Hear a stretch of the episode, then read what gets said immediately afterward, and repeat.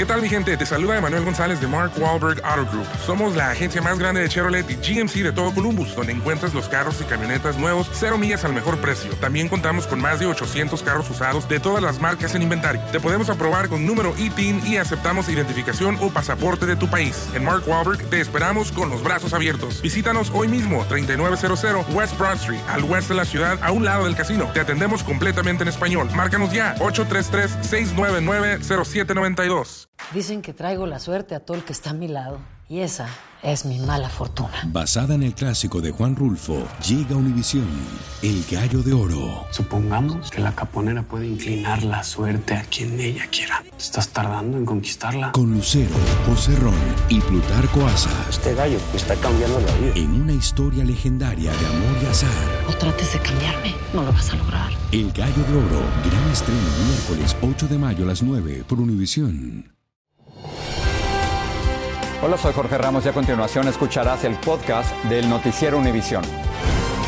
El programa de noticias de mayor impacto en la comunidad hispana de Estados Unidos. Buenas noches, Maite. Comenzamos con la llamada que sostuvieron los presidentes de México y de los Estados Unidos y el anuncio de la Casa Blanca de una próxima reunión para hablar de la frontera. Así es, Jorge Biden le pidió al secretario de Estado Anthony Blinken, al secretario de Seguridad Nacional Alejandro Mayorkas y a otros altos funcionarios que viajen a México en los próximos días para analizar la crisis humanitaria en la frontera, como nos cuenta Pedro Rojas. La masiva llegada de inmigrantes a la frontera entre Estados Unidos y México dominó hoy una llamada telefónica entre el presidente Joe Biden y el presidente de México, Andrés Manuel López Obrador.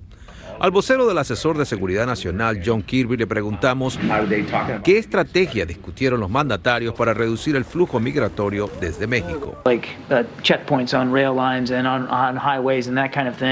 Hablaron de la idea de instalar puntos de control en las líneas de los trenes, carreteras y aumentar la presencia de tropas mexicanas en el sur del país, que será un elemento muy importante, destacó.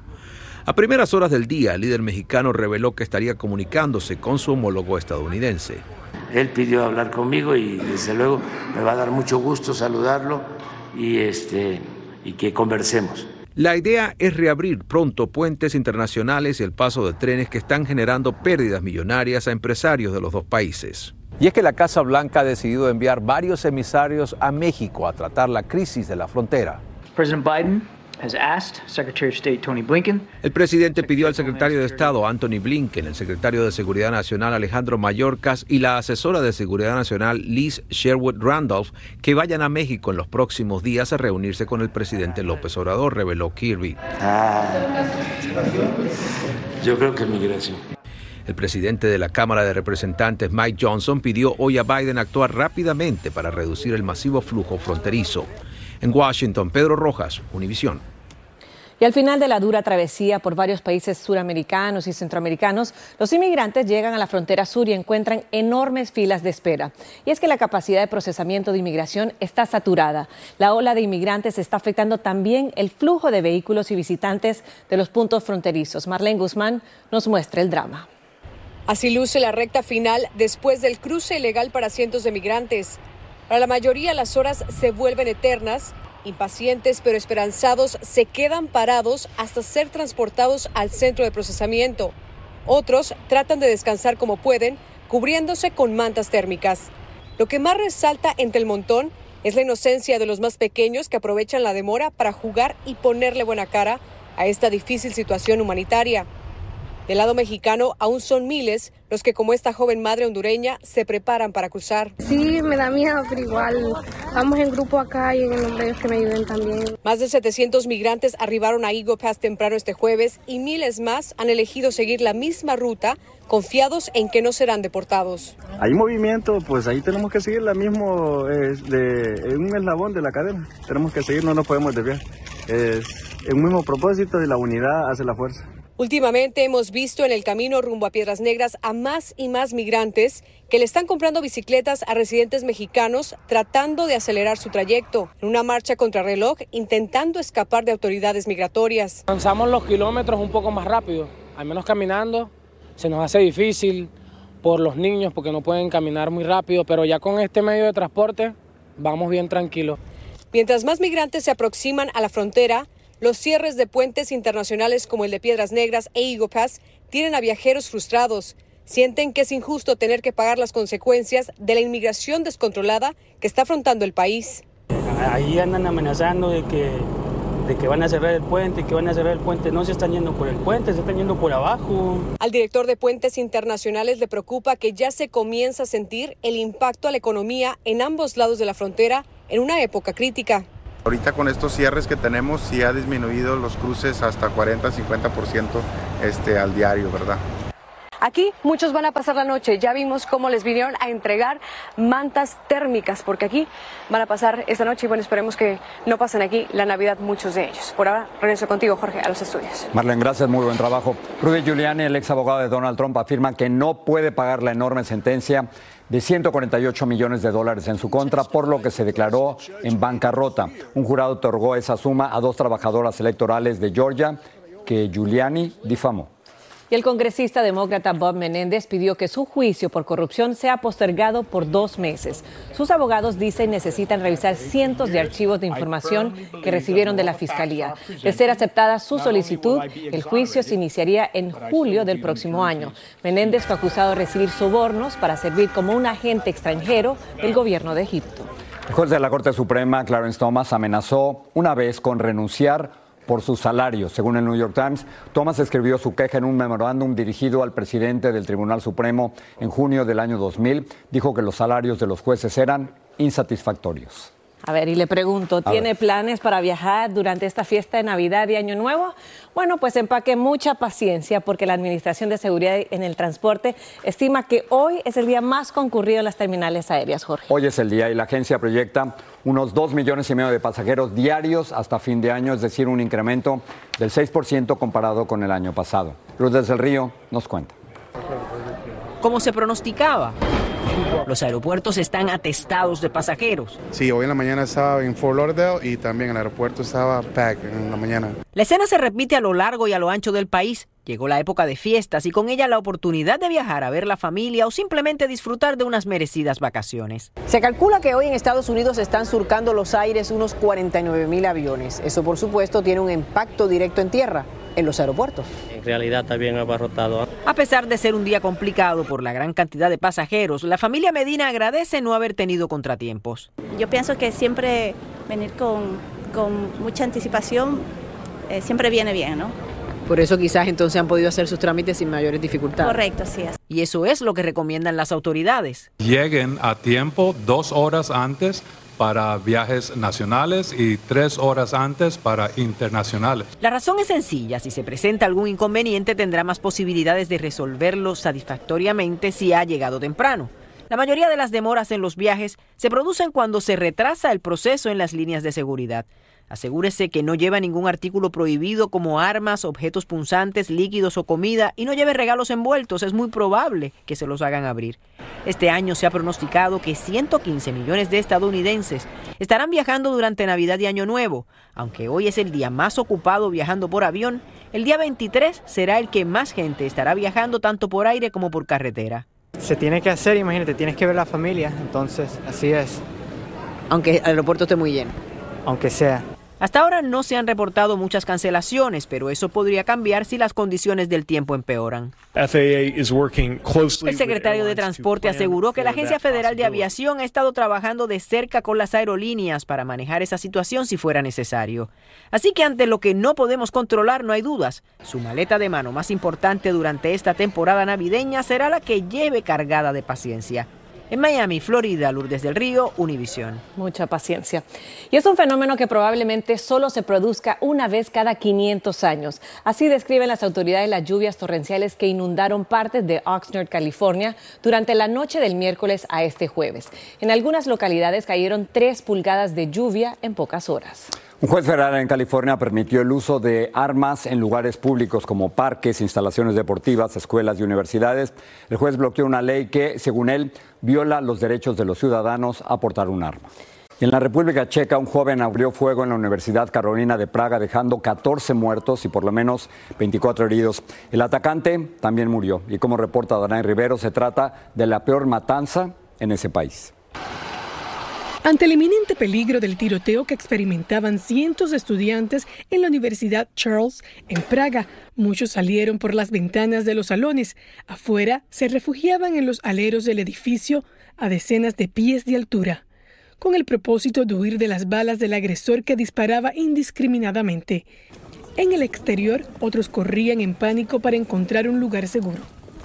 Turistas como Leo Meníndez, quien grabó este video entre la multitud corriendo, quedó atrapado en medio del caos. Estaba haciendo un tour justamente en Praga, estábamos pasando por, el, por uno de los puntos de mayor turismo en Praga, que es el, el puente de Carlos, hasta que de repente se empezaron a escuchar los disparos.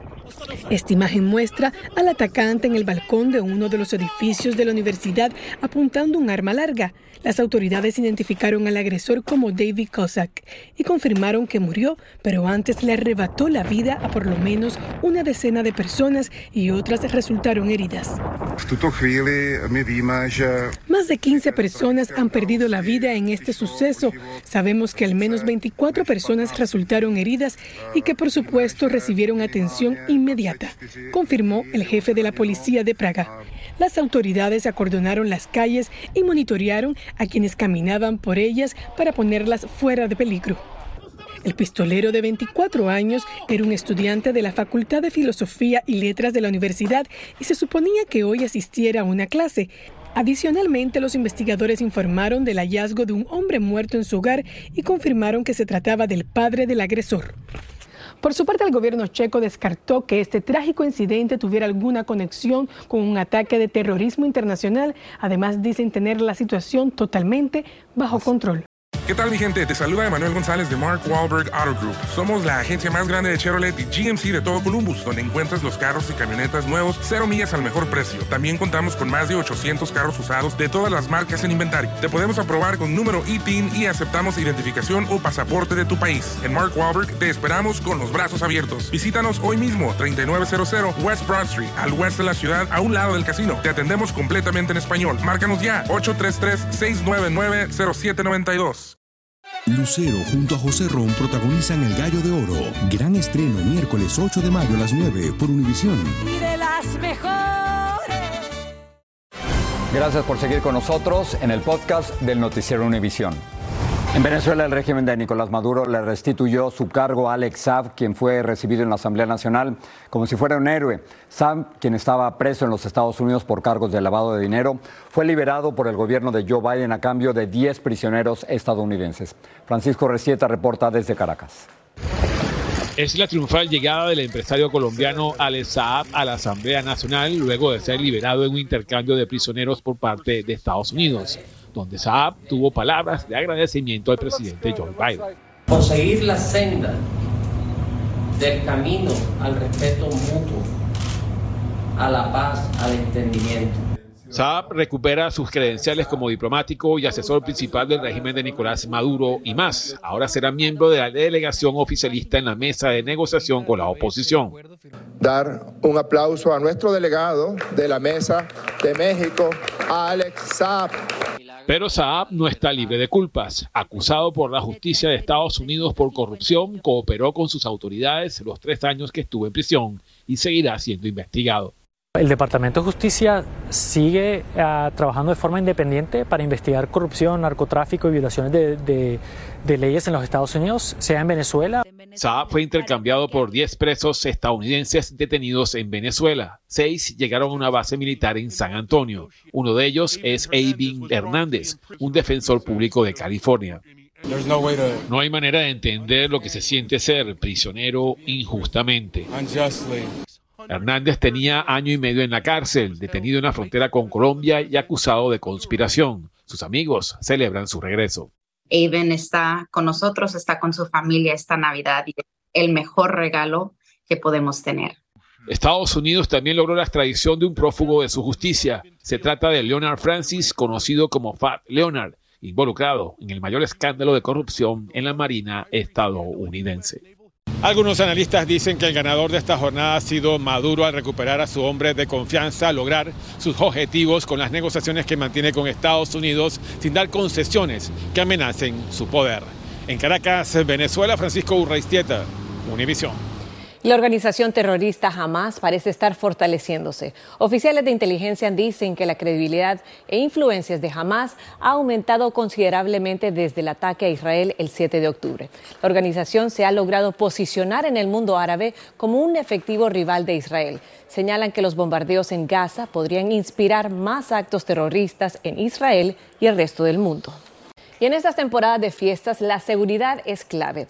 Hay personas que prefieren hacer todas sus compras con tarjeta de crédito o débito, pues se sienten más protegidos, pero en realidad, y según los expertos del tema, la opción más segura son las billeteras electrónicas. Luis Mejid nos explica por qué. En inglés se llama Tap to Pay y consiste simplemente en acercar el teléfono a un lector electrónico para pagar. Se hizo popular durante la pandemia cuando nadie quería tocar nada muy conveniente, no tengo que andar cargando tarjetas, ni efectivo, ni nada, entonces todo está en el teléfono. Jesús Huitzil lo usa frecuentemente y ve que de a poco el sistema se está haciendo popular entre sus clientes. Sí, hay mucha gente que ya empieza a usar ya más el Apple Pay. En Apple se llama Apple Pay, Google y Samsung tienen sus propias billeteras digitales. La gran diferencia entre el teléfono y la tarjeta de crédito es que la tarjeta tiene la fecha de expiración y el número de cuenta. En cambio, el sistema con el teléfono no usa nada de esa información personal, sino un código cifrado. Gracias a eso, a que son, es como una clave muy difícil de aprender y que es única, pues de esa forma ya los dos equipos se pueden comunicar, pueden entender ese cifrado y de esa forma es que se eleva la seguridad de una transacción. Eleva la seguridad porque, a diferencia de la información en la tarjeta, el código cifrado no le sirve a los ladrones. Así y todo, a muchos consumidores les cuesta acostumbrarse a la idea. Sí, ah, siento que es algo muy... Siento que es moderno, ¿no? Siento que me siento más confortable pagar con la tarjeta. Cambiar de hábito toma tiempo, pero expertos en tecnología pronostican un rápido crecimiento de las billeteras digitales en los próximos años, a medida que la gente empiece a entender mejor las ventajas. Si hay algo que nos va a permitir que elevemos los niveles de seguridad, pues es importante difundirlo. Lo que hoy es poco común, mañana puede convertirse en algo de uso diario. Acuérdese que antes de la pandemia casi nadie sabía lo que era una reunión por Zoom. En San Francisco, Luis Mejía, Univisión.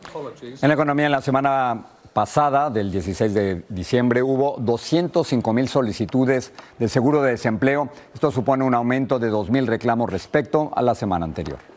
Un niño migrante venezolano que atravesó con un tanque de oxígeno la selva y varios países de Centroamérica para llegar a Estados Unidos, muy pronto se someterá a un trasplante de corazón, Jorge. Desde Denver, Colorado, Mighty Pedro Ultreras nos cuenta la historia de Maker Montaño, quien vive solo con medio corazón. Amigo, ¿te gusta Estados Unidos? Sí. ¿Qué te, ha gustado hasta ahora de Estados Unidos? Todo. Cuatro meses después de verlo por última vez, nos encontramos de nuevo con Maker Montaño. El sueño de un trasplante de corazón que venía buscando está más cerca que nunca. Y te van a poner tu nuevo corazón. Sí, gracias a Dios. La historia de sobrevivencia de Maker supera la ficción. Él nació con medio corazón y podía morir en cualquier momento de no buscar un trasplante.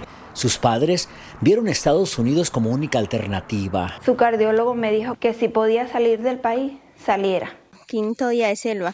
Así, Maker y su familia, 11 en total, abandonaron Venezuela, cruzaron el Darién cargando un tanque de oxígeno del que dependía su vida. Los conocimos en Panamá, cuando cruzaron la selva esta es su hermana María. Estamos viendo si, si, existe un milagro de Dios y le da un trasplante de corazón. Después documentamos su travesía por Centroamérica. En México nos tocó viajar con ellos arriba de la bestia. Ahí venía Maker con su tanque de oxígeno y sus sueños intactos de un nuevo corazón. ¿Y ahorita cómo te sientes? ¿Cómo vienes? Me siento mejor, un poquito asustado porque voy aquí en este techo. La familia ahora se encuentra en la ciudad de Denver desde hace cuatro meses. El Hospital del Niño del Estado de Colorado tomó su caso de manera gratuita. Hablamos con la cardióloga a cargo de su operación. Antes era muy diferente la esperanza de vida en niños como él y la esperanza de vida ahora ha mejorado muchísimo. Entonces queremos mantenerlo estable para poder ayudar que él pueda llegar a ser un adulto, poder planear su vida en un futuro. Hace unos días le realizaron un cateterismo cardíaco para revisar su medio corazón y conocer todas las alternativas antes de pensar en un trasplante.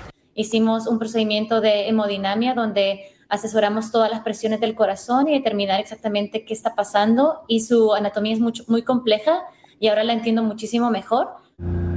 La familia vive en un departamento, algunos de ellos trabajan y Maker asiste a la escuela y hace nuevos amigos, mientras el hospital sigue estudiando su caso. Su nuevo corazón está más cerca que nunca. Y esta familia de venezolanos están muy contentos por ahora. Sus sueños se están logrando más pronto de lo que imaginaron. Recuperar la salud de Maker, que es por lo que vinieron. Y él está por ahora en manos de los mejores médicos en esta ciudad.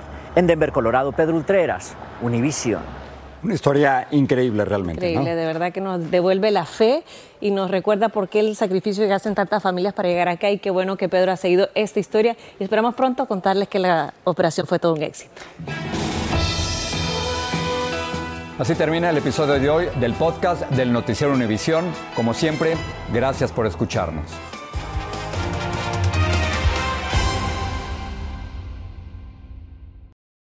Lucero junto a José Ron protagonizan El Gallo de Oro. Gran estreno miércoles 8 de mayo a las 9 por Univisión. Y las mejores.